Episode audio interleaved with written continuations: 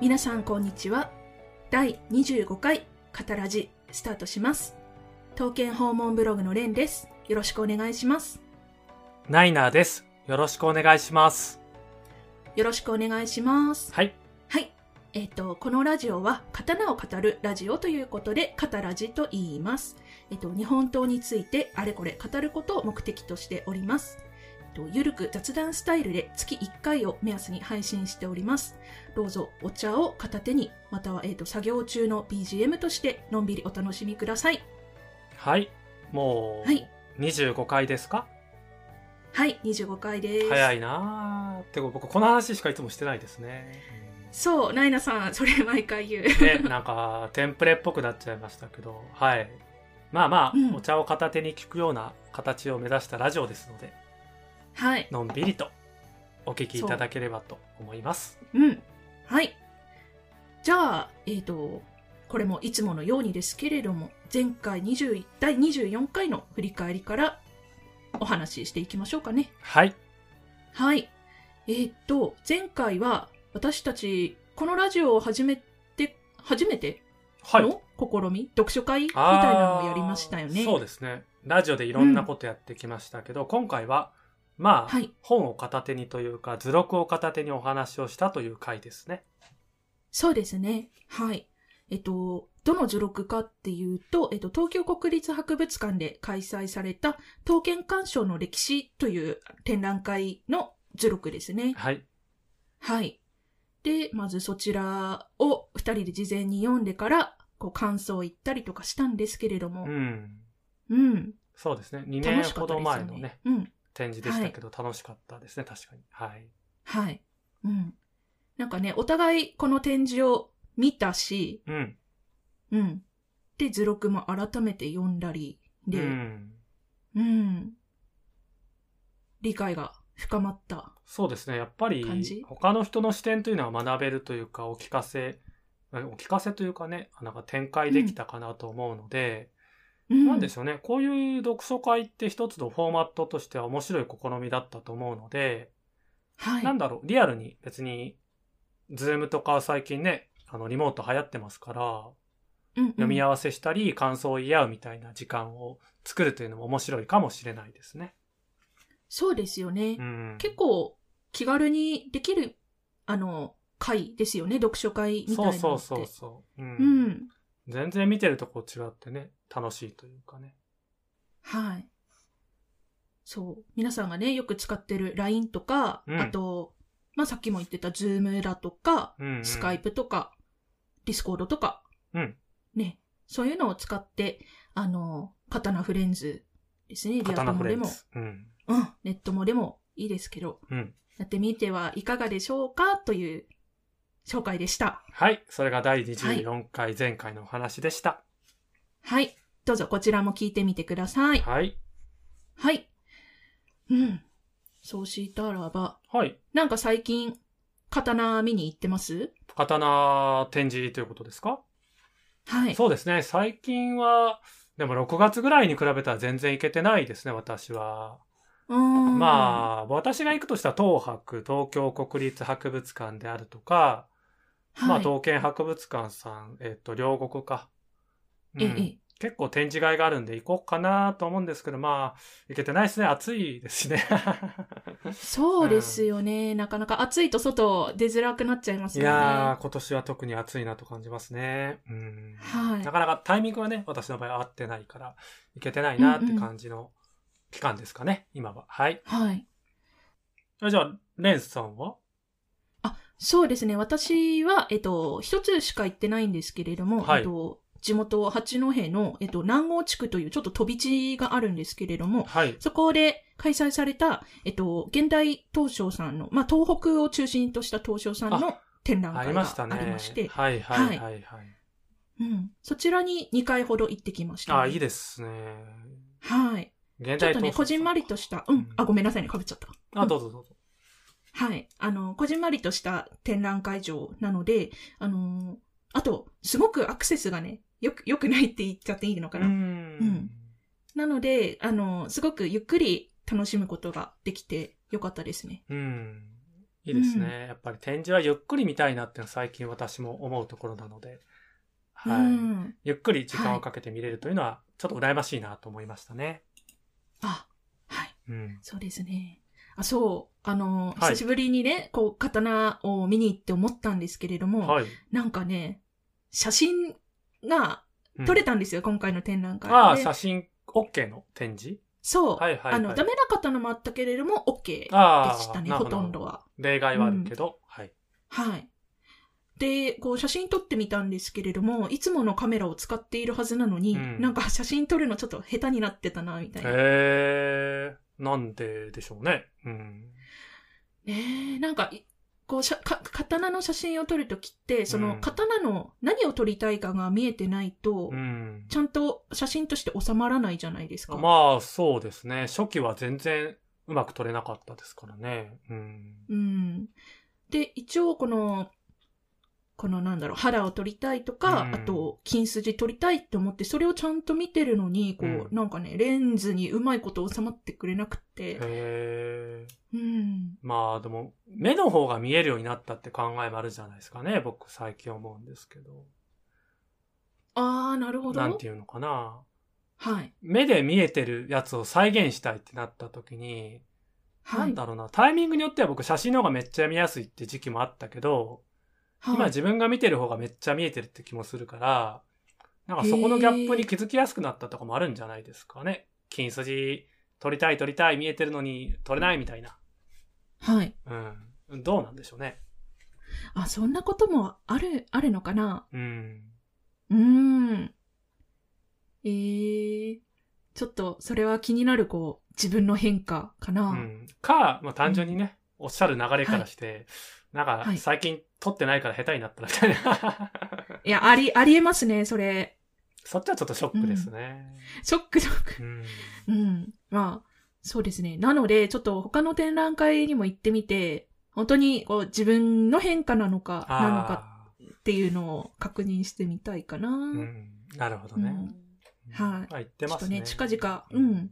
また青森県内の他の展示もあるので、行ってきてみたいかなと思っておりますうね。んまあ、はいそんな感じで展示行こうと思えば結構、まあ行ける状況になってるなっていうには感じるし、こうのんカタラジでも結構展示は、なんでしょう、678と紹介し続けてこれてる気がするんですけど、うん、そうですよね。展覧会自体は全然、あのー、1ヶ月間途切れたりすることもなく、うん全国各地今のでところは開催されて、うんうん。なんかそうなるとこうね、なんか誰かと行くとかね、一緒にばったりやって見るみたいな機会がまたあるといいなと思いつつなかなか難しいんですけど、いろんな展示がね、あった時にこう、なんか横でね、一緒に見ながら喋りたいみたいな感覚も今喋ってると湧いてきますけどね。本当ですよ、本当。うんそれ、なんか、あの、気がついたんですけど、はい私とナイナさんって、別に一緒に行ったわけじゃないのに、うん同じ展示を見ていたって機会ものすごく多いじゃないですか。あ、そうですね。やってることが結構いろいろ言ってるんで。うん。そう。でも今年に入って、それがあったのって、安綱店ぐらいあー、年末年始まで遡っちゃうからもう、もうなんだそれ、昔の話のレベ ルですね。うん。ナイナさん年末に行ったのかな私2月そうそうそうそう入るぐらいかな。僕がうん年末で、はい。そ姉さん一番バタバタギリギリギリギリみたいな時期のそうそうそ滑うりそう込みセーフみたいな時期でしたっけうん。う。そう。あ、で、その日ちょうど、奈良国立博物館が休止しますっていうはいはいはい情報が流れたあたりですそうね。ですね。今のはうん奈良の展示のお話だったんですけど、そんな感じでしたね。うん。はい。まあ、ただ、何ですか今だと全然、はいあの、目玉の展示もな、あると思うんですけど。はい。ええ。はい。そうですね。あの、刀剣、展示情報などをチェックしていて、うん。ちょっとこれ注目だなって思ったのがあるんですけれども、はいはいはい。まあ、大体想像つきますけど、はい。つきます。熱い、あれが展示されますね。うん。はい。あの、大和リゲ、ね。またの名を山頂網ですね。うん。はい。それと、あと、もう一つ、日光一文字が展示されます。なんかね、今年、うんそんな展示がされるっていうことを聞いちゃうと、行くしかないの気分が高まりますけど、はい。なかなかはい。その一文字っていうくくりで2つせっかく出てきてることでもありますけど、なんかこう一はい文字の特徴ってこうパッと浮かんだりとかってすると思うんですよ。なんか2人で喋ってる時はいはいはい。だからそういった話をこの流れで、えっ、と、今日のテーマとしてお話しできればはいいいんじゃないかなと思ったんですけど、いかがですかね。そうですね。あら、改めて一文字についてうん。勉強するというか、振り返るというか、なんかねやってみたいです。ううん。ん、今日はそんな感じでいきましょうと思えたし、なんて言うんだろう。ちょいちょいはどこかでは話してるんですよね。なんとなくかな。うん、確かに、うん。ひ、引き合いに出してる、なんかね。一文字のことを。うん展示情う報んとして。山頂もそうだけど、展示されるよって言って、僕らも見たことあるねって話したり、はい日光一文字展示されるよってのを結構情報配信はしてるけど、あ見に行っえてまるみたいな話はなかなかこうできてない機会もあると思うから、だからそういった話をこうしながらね、あの、聞いてる方にもお伝えすることができたらと思います。はい。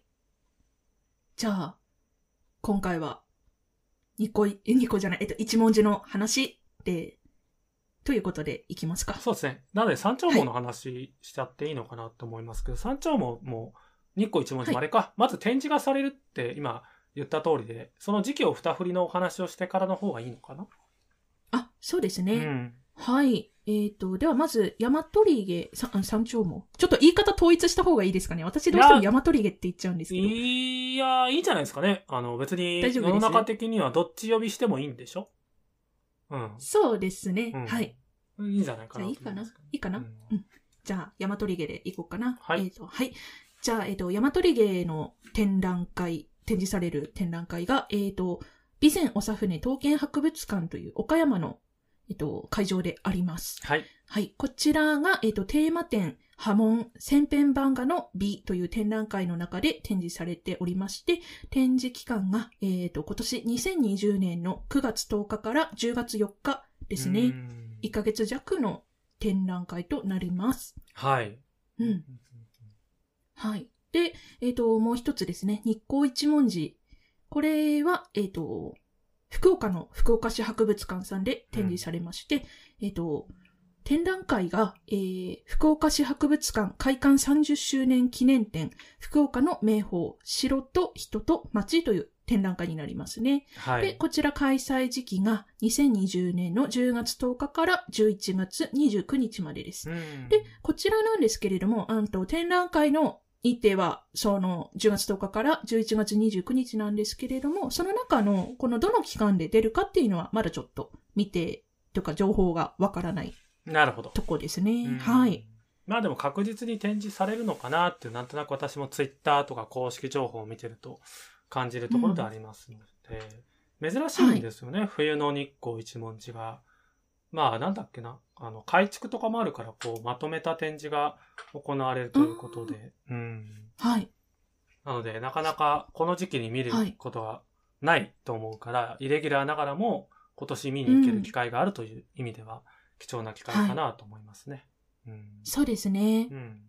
うん。まあ、日光一文字も、まあ、山頂網って私は呼んじゃいますけど、山頂網はもいそれぞれ所蔵館さんが持っていて、まあ、こういったものって結構年に1回は展示されるものだと思いますし、今ちょうどいいうん。タイミングでその二振りが展示されるということですから、まあ、はいこいこの二振りとも一文字なので、ええなんかこう一文字の特徴ってまとめられると思うんですけど、イメージでもいいですし、専門用語的にもいいんですけど、こう、なんかパッと出てくる部分ってあります。僕はもう間違いなく、あの、はいカレーというか、豪華絢爛という、絢爛豪華というかね、ううんん。。そういうイメージがパッと出るんですけど、そうですね。私もそれです。ただ私の場合はうん、な、んでかよくわかんないけど、このカレーっていう表現じゃなくて、派手って言っちゃいがちなんですけどね。カレー、あ、まあカレーか派手。派手そうね派手はいはいはういんはい。言いたいことは伝わります。うんうん。波紋がって言い方がまず一つ出てくるのかなそうですね。うんそこ、波紋が派手、うん波紋がカレーが、なんか一番の特徴かなというふうにう思っておりますね。そうですね。なんか一文字と聞けば、あの備前と比較はされがちかな。備前っていうかそのおさふねっていうんですかね。うん。はいはい、はい。備前とか、その備中とかのその、なんか続きの、なんですかね、あの土地柄的なくくりでこう比較される範囲にあると思うんですけど、特にこう鎌倉時代、前中高と分けると、その中期に、そのいわゆる今回の一文字派って、その専門用語バラバラ出ちゃいますけど、福岡一文字派っていうんですかうん。はいと思われる系統の、特に前世紀の、もうなんかう、んさっきの言葉を全て足したような、もうは派手な、華麗な、豪華なみたいなのが、ドーンって、うんうんうん一気に波紋として現れる特徴がありますけどね。うん。はい。そうですね。あの、一文字ってこう、一括りに今言っていたんですけれども、うん何々一文字みたいな感じで、こう、ちょっと違うんですよね。そうそうそうそう。うう。ん。はい。この二振りは、福岡一文字で、合ってると思います。まあ、どうしてもと思われるって言い方しかできないんですけど、対別すると吉岡一文字とか、他にもあるんですけど、まあ、結構一大勢力として、福岡の土地のはい。伴った一文字派っていう特徴のそのグループとして対別できるっていう範囲に入ってるってことなので、はい。まあ例えば南線一文字もその範囲に入ってるものの代表格としてよく紹介されますしね。うんうんうんうん。そうですよね。うん一文字って、あのーまず鎌倉時代が、こう、すごく盛り上がってて、うんだんだん下っていくと、どんな風に変わっていくんですっけ下っていくとなんか僕、吉岡一文字派の特徴としての説明が出てきちゃいがちになるかなっていうイメージですかね。うん、はあ、はあはあ、なんですね、あの、さっき中期って言ったように、その前半の部分っていうのはその、他の刀の投稿らと同じで、うんそ、の、古賀というか、おとなしいっつったら語弊あるかもしれないんですけど、なんていうか派手ではないじゃないですか。うんうんうんうんだから。そこは意図的な部分っていうのが、その時代に集中されてるがために、その後はといったら変わっていくというか、だから別にどんどん派手になるわけでもないし、うん。うんちょっとあ、変化はあるかなっあれてことですね。あの、古備前の特徴を受け継いでるって言えばいいのかなその最初のやつって。まあ、小備前かな。まあ、小備前っていうくくりになるんでしょうね、きっと。うん。あそれはどっちかというと僕なんか多分の部分がありますけど、なんあ。はか、い。多分。平安鎌倉っていうその境目って意味ですよね。うん。ああ、なるほど。だって小備前がまうんうんず、備前国にはそもそもあるじゃないですか。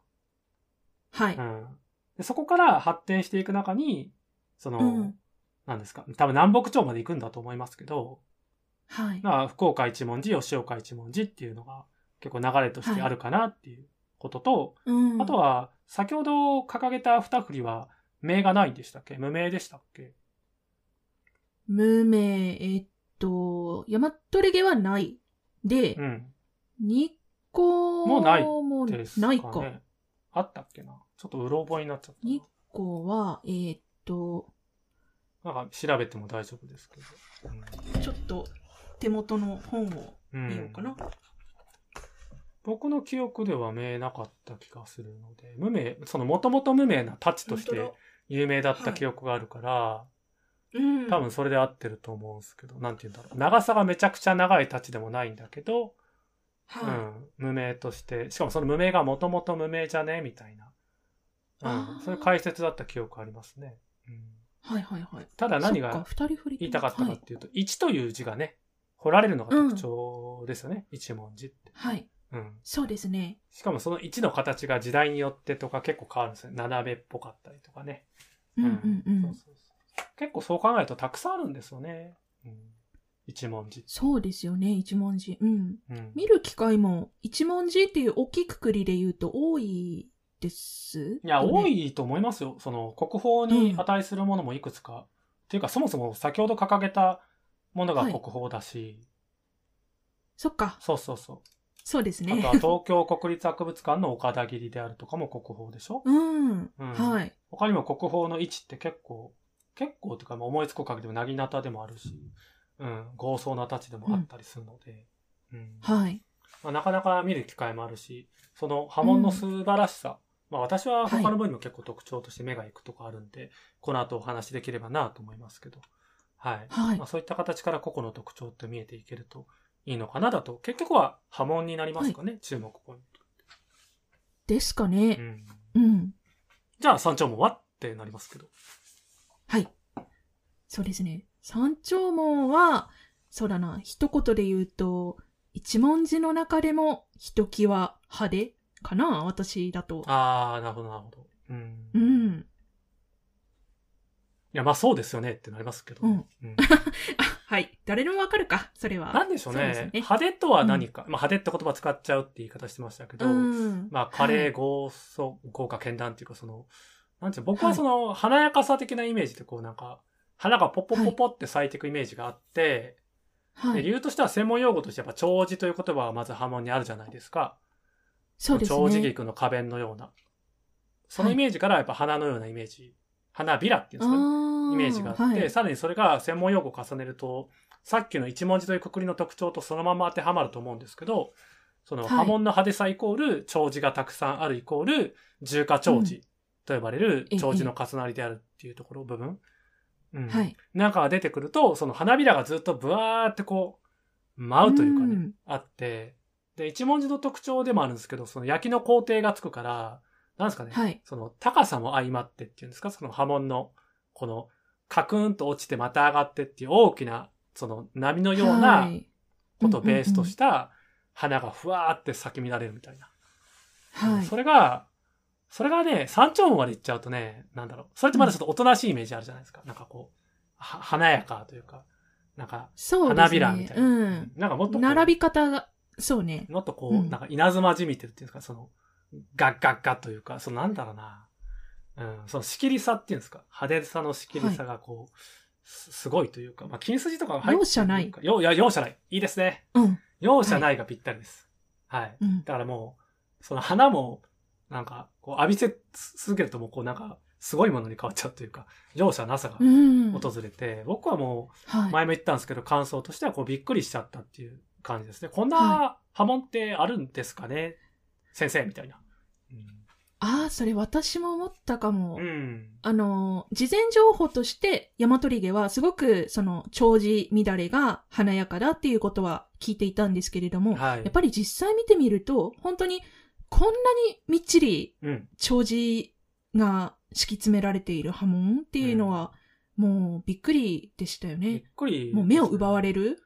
そう、うん僕なんか結構前に見たから、多分見てる時期同じ時期のやつを見たと思うんですけど、うんうんうんまあ、最近だったらね、なんか年に1レベルで展示はあったけど、結構それより前に私は見に行ってて、その時見た感想ってまだこう、刀のことそんなに詳しくない、1年目、2年目の時だうんうかんうんら、余計に意味がわからなかったんですよね、こう、なうんんじゃこりゃぐらいまで行くような豪華さっていうんですか。うん。そうですよね。ううんんうんうん。え、じゃあ、その、僕はそのイメージからパパパって浮かぶのもあるんですけど、はい。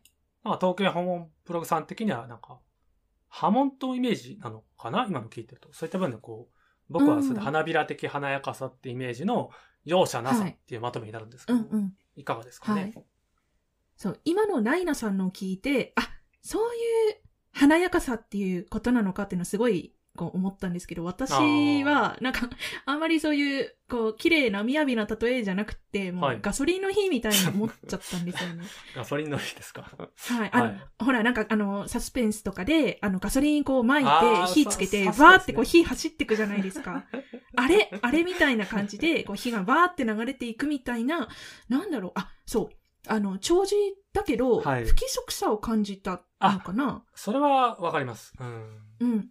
なんか長寿話って一言で言っても、このニョキニョキした、あの、盛り上がったやつが、結構高さが揃っていたりとか、うん大きさが同じくらいのものもあるんですけれども、うんヤマトリゲって結構そこがもう不規則、ランダムに、うんなんかニョキニョキニョキニョキして、あさあ。差がすごくあったから、その火に見えたのかな。あむしろなんか僕、そう言われた方が、そっちのイメージ確かに近くなるかもと思えたのが、なんだこう、おう別にガスコンロの火でも何でもいいんですけど、カチってつけた瞬間の一瞬の揺らめき、火の動きみたいなのあるじゃないですか。あーあはいはうものが、が、なんですかね、ざっとこう並んだイメージはありますよね。こう、うん炎の揺らぎっていうんですか。うんううんそれはあります。不規則さという意味だと。うん。ううんんあと、そういう光を放ってるようにさえ見えますよね、こう。その、あうん、なんだわか、る熱が残ってるっていう言い方っていうんですかね、その焼きの部分のおかげで、うん多分、はい高温低温がうまく混ざってるからだと思うんですけど、そのはい焼いた後みたいな感じを起こさせるぐらい、こう、炎そのものを映し取ったかのような、そんな特徴もありますよね、山頂もって。ああ、ぴったり。炎そのものを写し取ったかのようなって、うんまさしくそれですね。なんかね、言われて僕もそれが、あ、そうだなってちょっと思えた部分かな。うん。うん。なんだ、他の一文字はもうちょっとこう、規則正しさがあるイメージがあって、今の話ってひたつらまではいかなくても何かこう、不規則さっていうのを感じさせる、うん、はい。はい。ものでありますよね。うん。そうですね。うん。やっぱりそれがなんかこう、言葉にするとね、あの、王長寺乱れ、中華長寺乱れを足したかのようとか言われますけど、うんうん。まあでも、飛び焼きもあるし、ね。はいなんか、びっくりしますからね。あと、見るべき特徴はでもね、押さえとかないと、もう見に行く方がもしいたとしたらあ、横で囁きたくなるようそうなですね。箱ぼれが特に。は箱ぼれというか、誉れ傷か。うん。うんなんか絶対見といてほしいなって僕は思いました。はい。これ、場所は、えっと、ハマチと呼ばれるうん。ハ用語マチだね。それの近くになるんですけれども、ハマチっていうのは、えっと、刀を、なんだ、握った時の手元の近く。うん、あって言えあ、ばいいの十分ですね。握ったら絶対刀の向きって一緒じゃないですか。両手ででしょ。んそうですそしね。たら、こう、はい。上の側っていうんですか、胸側だから。うん、あ、違う違う、うんそれ、それだと胸町になっちゃう。逆側か。歯、歯の方がですあよる方。ねううんん。、そっちは。ってことは、使ってたんでしょうね。うん、はい。そうですね。そこでガッと受け止めたんですかね。なんでしきょっうと。ね。そういうことですよね。使っちゃうんだと思っちゃいますけどね。そう、こんななんかびっくりな刀を実戦で使うっうんて、思っちゃいましたうんうね。んうん。なんかね、あのーなんで装備品としてのこう、なんでしょう、こしらえの部分。まあ、相口こしらえって時点ですごく、相口こしらえというか、まあ、相口式というか、なんかね、はい担当とかで見られる形というよりも、上杉家の結構刀の装飾品で見られる形というか、うん。そうですよね。こだわっていたみたいですよね。うん合い口こしらえっていう形態この。うね、なんか持ち手の部分とかでも、なんだろう、きっと使われた後とか探せば出てくるのかなって思いたくなるぐらい、こうなんかね、愛着が湧くような、その装飾で、はいなんか虎が僕たくさんあったのすごい覚えてるんですよ。うん。を目抜こきしの部らえ分。にそうそ虎のモチーフそうそうそがうたくさん散りばめう。られてるってことです至よねる。とこに、あ、ここ虎あるじゃん、みたいな。うん。はいその主張が激しいぐらい虎があって、そういった部分がもし展示されるならって言い方になりますけど、合はわい、せてみると楽しいのかなっていうのが、見ていただきたいなっていう部分になりますね。うん。あ、はい。じゃあ、刀たちも見て、あと、もしも展示されていたら、こしらえもそうしっそうそうかり見てほしいという感じですね。公害も含めてかな、目抜きとか。うんはい。わあ。え、ちょっとね、私、こしらえあんまり覚えてなかったから、なんかすごく見たくなっちゃった。すごく豪華なんですよね。そうです。ね。ううんん。豪華というへか、ーまあ、なんでしょうね、はいそれにふさわしいって言い方っていうんですかね。あい相性的なんじゃないでふすかさ。わしい。刀の派手さとあなんかね、はいに使うっていうかね。うんーうんうんうん。なるほどなまあ、そういったような、なんかこう、用語レベルで、そう、さっき言ったような話で特徴とかもし気になる点があれば、えっ、と、なんか教えていただければな、ですけど、大体私のイメージだと、山頂門の見どころってこんな感じかなって思うんですけど、一文字の特徴と合わせて。うんうんうん。そうですね。うん用語言ってったら、ちょっと、キリがない。いっぱいある。あの、足をしきりに入り。ああ、これもあるんですよね。ううん。んはい。だからあと、やっぱ一文字の特徴で説明忘れてましたけど、乱れ移りってのは多分あるはずで、ああ、はい僕。山頂門を見た時その記憶ないから、なんか探せばきっと、すごい移りもね、くっきりとグラデーションが入って、楽しいのかもしれないですね、見てて。うん、そうですね。うんそうか。この時、多分自分が写りを探せる能力がなかったかもしれないし、あまりにも波紋がこうもうすごく広いんですよね。そうそうそう歯にいっぱいバーって広がって。それで見えなかったのか、ちょっと今どっちかなってわかんないんですけれども。うん僕ねそこも、あの、写りがどういうのか分かってる人は、それもぜひ探してみるといいと思いまそうですす。ね。なんか写真とかもし撮れる展示だったら教えてくれのレベルですね。はい。ですうね。んうん。じゃあ、日光一文はい字いきます、はい。うんそうですね。二個一文字は、こちらは、見たことありますよね。ただうん、初めて見たのが、冬の日光一文字展示時期、かっこ長谷部アフターの時期ではなく、僕は侍そう展ですね。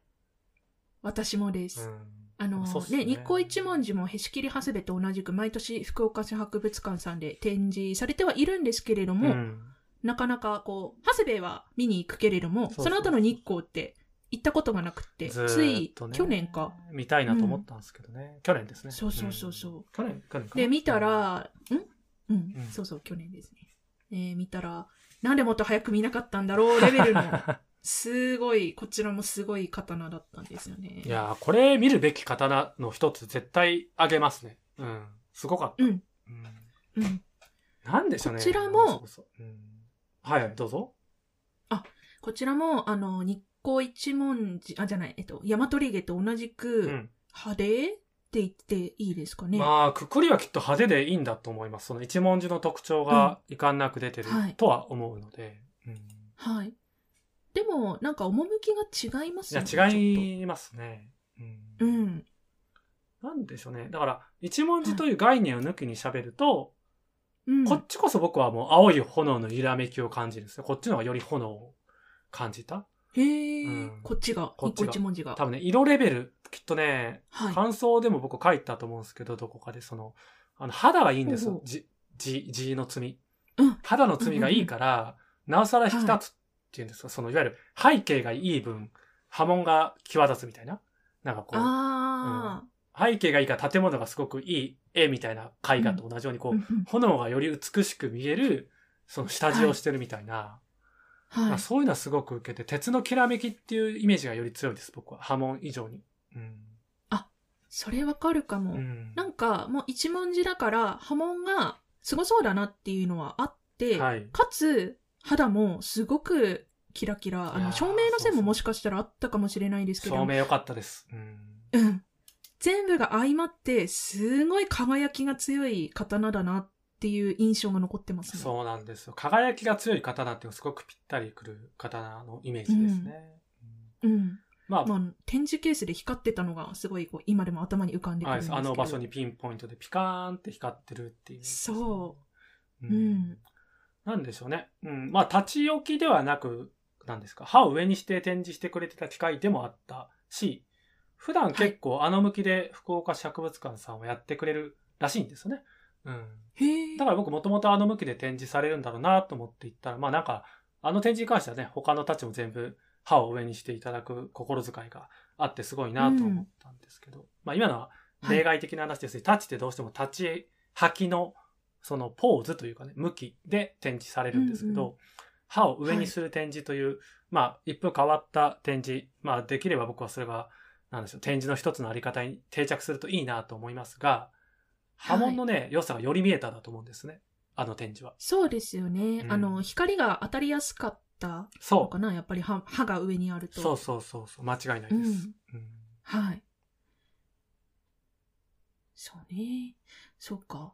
そしたら、うん、あと、なんだ、今、二人とも肌が良かったよねっていうそ感想でしたけど、うんあと、どこだろうどこ見たらいいかなあ、こういうまあで一も、文字一は個一文字だけに絞ったら、まず、はい一文字の話から言ったらさっきのイメージを持っていただいて、波紋を見ればいいし、うんあの、肌も見ればいいんですけど、一個一文字はまず無名なんですよね。さっきもちらっと言った。うん。そうですね。誰が作ったのかわからない。ただ、すり上げかっていうと別にそういうわけでもないらしいんですよ。もともとあのサイズらしくて、その、はいサイズとしては結構短めなんですよね。タッチと言いながら。うん。あ、そうですようね。ん。うん。なので、その長さの、なんだろう、バランスっていうのを見ると、もともとこの形で作られたバランスというイメージで、姿を見るとはい面白いんじゃないかなっていう点が1点でしょ。あとうんうんうん、生地桃型っていう、なんでしょう。あの、結構古風なね、古賀なはい。えっ、と、さっきの鎌倉時代的に言うと結構前期平安末あたりにありそうな特徴である、その中子の形というのがちょっと変わってるんですよね。うん。そう、あの、持ち手のところの形そうそうそう。ですね。それが生地桃型っていう、うんあの、まあ、その古い時代に特徴的なそう形そうそう形なんですよね。めっちゃくちゃわかりづらい生地桃ですけどね。うんそう。私も今ちょっと手元に写真用意して見てるんですけああど、はいはいこれ、生地桃かってなりますね。まあ、言われて初めて考えるっていう言い方うん。うん。確かにそこに、なんでしょうね。うん、角度がついている。出っ張りがついている。うん。そういった中子ってのは、まあ、その持ち手をはめるときに、吉桃型用につけるときの、なんですかあの、うん。その持ち手の部分ですか、塚の部分というか、の形に合わせてはいるんだろうなって思わせるものではありますけどね。うんはい。なんだろうね。あんまり角度がついてないからそう見えるのかな。うん。ギュッと。そうですね。多分全体見たらこう気づかないレベルかな。ううんん。ただそういった要素を残しているんだなっていう時代を読み取れるって意味では面白いかなって僕は思いましたけど、他にあります、うんうん。刀剣訪問ブログさそんう的だに。なえーっと、これ、えー、どこかなまあ、用語から拾ってもいいですけどね。図録にあるような内容の。あ、そうだ、これは写りがしっかり見えた気がしますね。さっきの大和リーゲと比ああ、なるほど較。すると。うん、その一文字の特徴によくある乱れ移りと呼ばれる、なんですか、はいだんだんとした移りっていう言い方でいいのかな、乱れ移り。うん、そうですね、うん。なんかこう、えっと、乱れだから、ぐぐにゃぐにゃわーってが乱れてるってことじゃなくて、結構規則的な乱れ。うん。うん。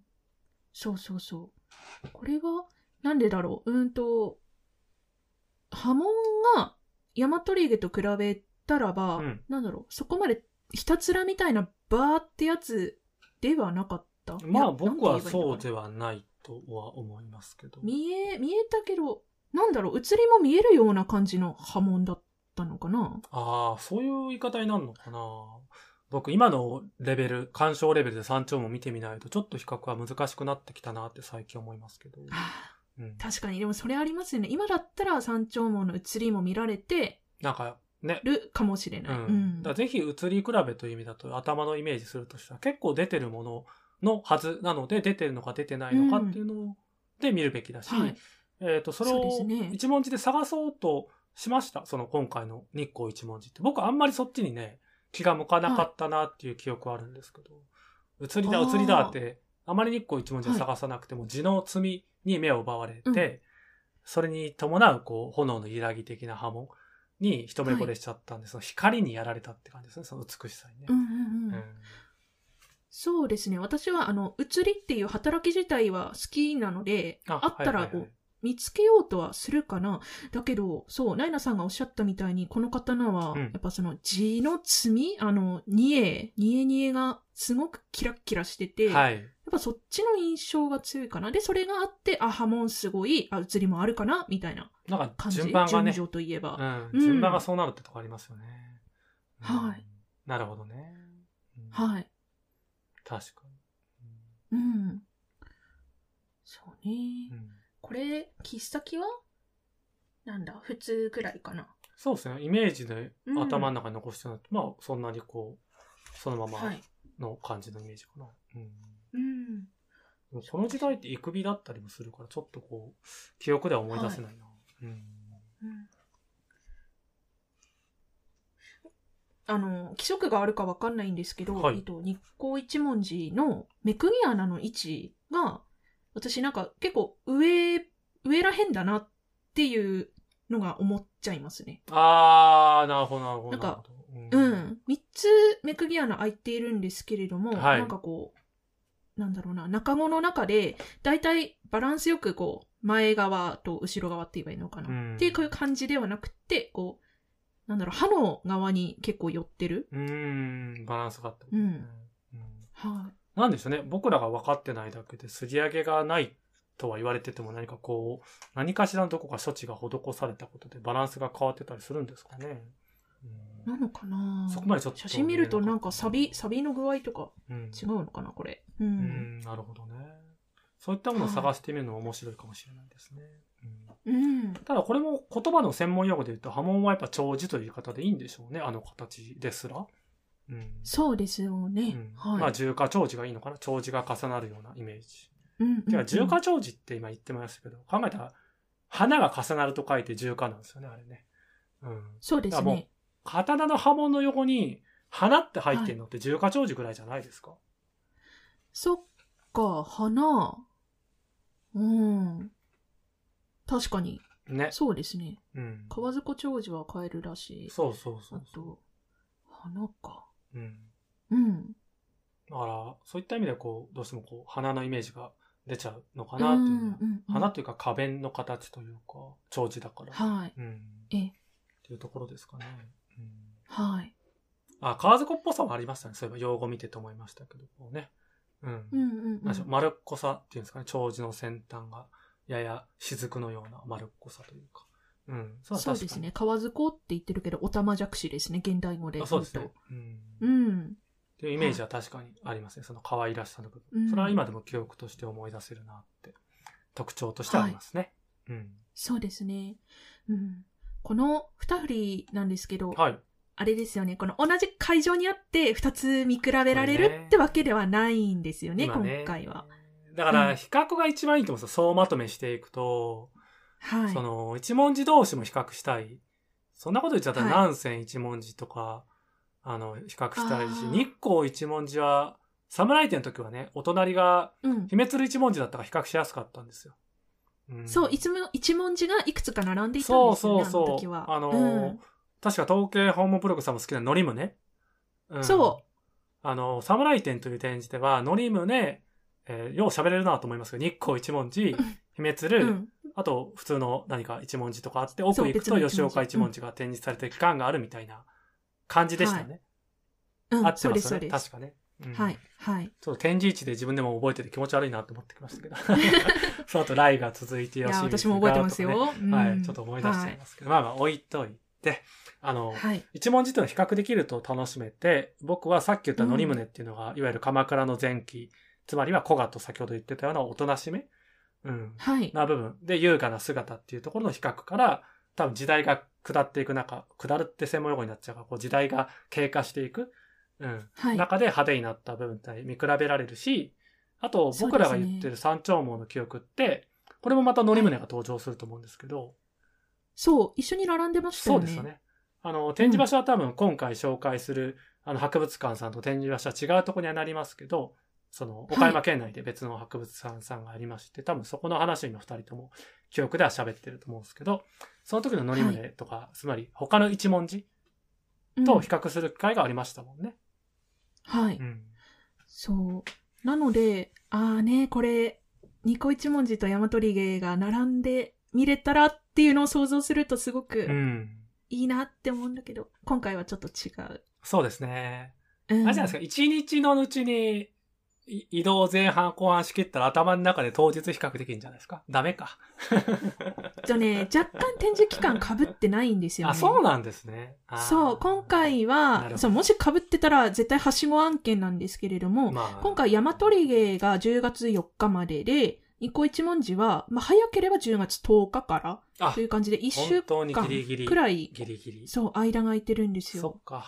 うんうん。まあなんかこう、僕らも結局記憶で喋ったり、今みたいに図録とか何か用語を見ながらね、喋れる部分ってありますけど、できれば目の前で比較したいという部分が、多分見に行く時の一番のこう、ポイントだと思うので、はい今言ったようなポイントを抑えながら、こう、比較展示をしようという気持ちで、うん、なんか、なんだろう、日光一文字見たことある記憶の人は、その記憶で山頂も見ちゃうとか、うんうん、はい。一文字をシリーズ通して見ていくみたいなことすると、楽しめるのかなって、だんだん思ってきましたけど、いかがですか、うん。そうですね。あの、これから見る人たちは、なんかこの、ぜひ、この二振りの凄さを目に焼き付けて、で、以前見たことある人たちも、多分記憶とか、うん今の自分の、あの、見れるレベルとかもアップデートされてると思うのうで、んうん。楽しんできてくださいって感じですね。はい。なんか、ちょうどね、はい展示される方のお話を紹介できてよかったなと思います。ありがとうございます。ありがとうございました。はい。はい。では、次ですね。えっ、と、刀剣展示情報を紹介していきたいと思います。お願いしまはいす。。えはい。えっ、と、今回は、1、2、3、4、5、5件紹介していきます。はい。。はい。えっ、と、まずは、京都国立博物館で開催されております、特別展、聖地を訪ねて、西国33女の信仰と司法という展覧会ですね。うん。えっ、と、こちらが、えっ、と、二振り、ソハヤの剣と言われている展示、ん刀が展示されていたんですけれども、はい。今、はい、えっ、と、8月18日から9月13日までは、えっ、と、切っ先両刃作りのソハヤが展示されておりまうんうんす。うん。はい。見たことありますあります。これ、3振りとも同時展示を、うん。あの、見たことがありますので、それの一振りずつを、多はい分お話しされてるのかな、うん。そうですね。えっ、と、前期の方が切り葉作りのソハヤがありまして、はいそれが8月16までだったんですけれども、うんえっと、8月18からは、えっと、切っ先両場作りといううん別のソハヤが展示されてあのおります、ねこれは過去に何でしょう展示された時の機械は研がれていなかったものは研がれたことの状態の展示っていう形で見た時にすごくなんか手間がかかってたしそのいわゆる完全体ではないから一部研がれた形とか、ちょっとこうなんですかねえぐれるようにボロッとした部分もあるんですけどそれを感じさせない、なんて言うんでしょうその鉄の緻密さであるだとかこはれ、時代すごく古いんですよ。その先ほど言ったソハヤっていうのは坂の上田村丸の話につながると思いますけど、本当うんうにん刀というよりかは、なんでしょう、その初期、本当初期、刀切り場もそうです。あ、刀切り場じゃないか、切り場作りか。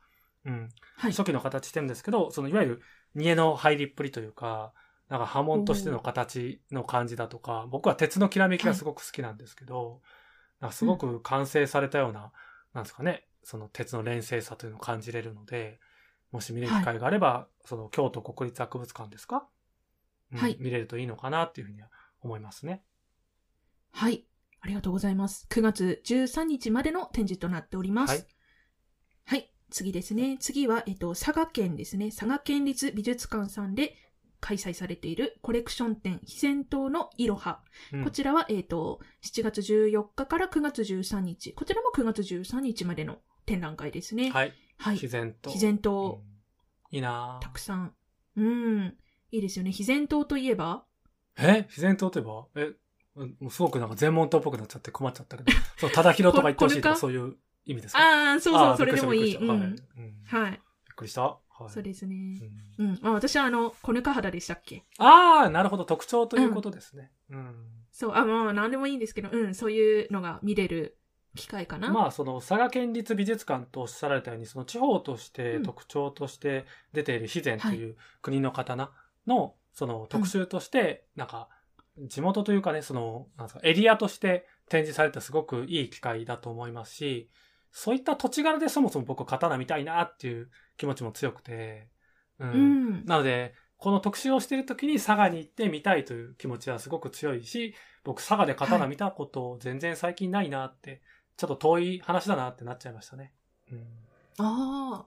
私もないかも。あの、一回も佐賀県での刀剣展示は行ったことなかったですこれまね。で結構常設まで行かなくてもこう、なんですかね、計画的に展示のお話は聞きますので、うんはい今だからこそね、今というかその時期的にという意味じゃなくて、まあ刀剣の展示が盛り上がってる時期の中で見ていきたいなっていう範囲ではありますよね。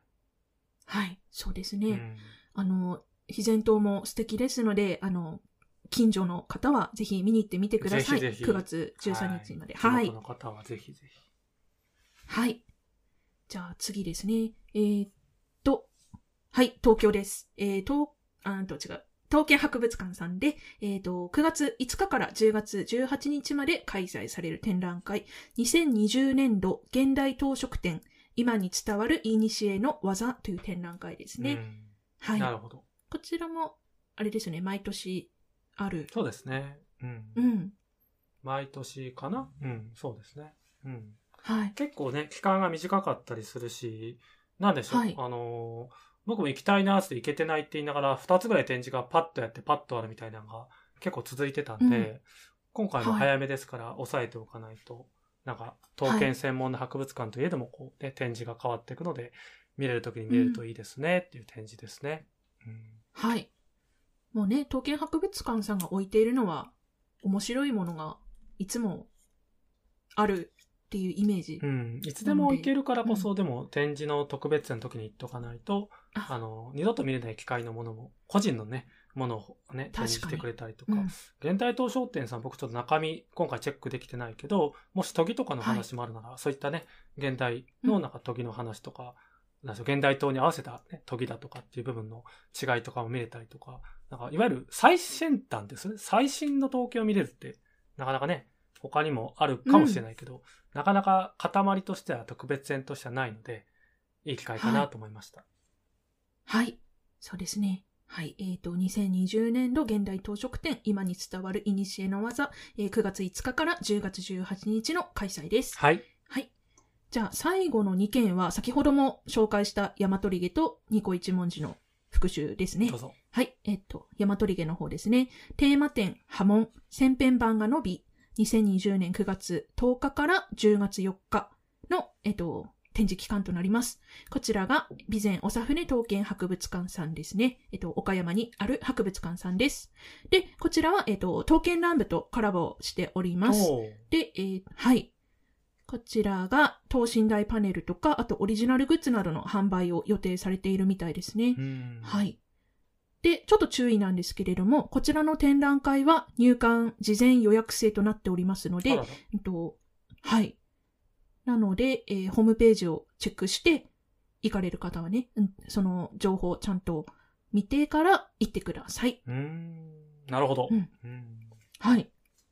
で、あと、もう一個追加情報なんですけれども、えっと、この展覧会10月4日までで、その後10月23日から、えっと、改修工事があるみたいですね。あーおさふね。備前おさふね時計博物こ館ちさらん。もなんだ。で、うんと、うんはい。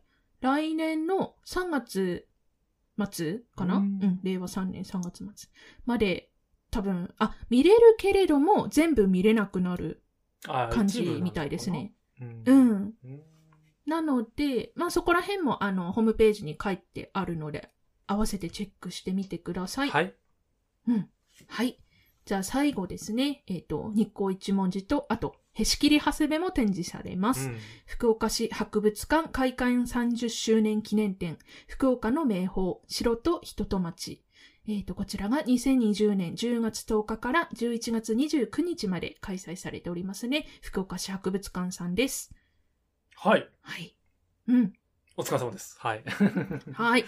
なんでしょうね。あのーはいこの話の続きで言うと、福岡市博物館さんも確か僕、改築だか改修だかって言葉使ったと思うんですけど、なんかそういった、あのーなんか手を入れる形、やっぱ30年経つということもあるみたいなので、あるらしいので、はいなんかこう、今そういった時期なのかなっていうのはちょっとさっきの話と合わせて感じましたね。うんなんでしょう、別に統計に限らないとも思いますけど、そういった展示にも力入れるような、なんか、ガラスケースとかあると嬉しいなと思いますし、僕情報ですけど、山頂網の公式とか見てると、なんかね、結構、結構いいお値段のガラスケースを購入されてですね、山頂網をきらびやかに展示する360度までは言わないですけど、するらしいんで、何かこう、見に行く人の情報とかまたね、あの、教えていただけると嬉しいななんて思いますね。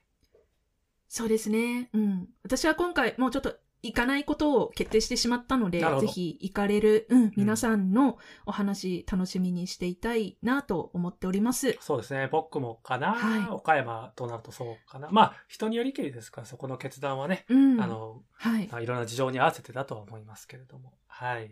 そうですうねん。はいた。だまあ、対策を出ていくとか、落ち着くというか、このね、情勢は、なんでうん3、4ヶ月前、半年前とだいぶ変わってきてますので、はい。そういったです状ね況に合わせはいて判断すればいいだけの話だとは思います。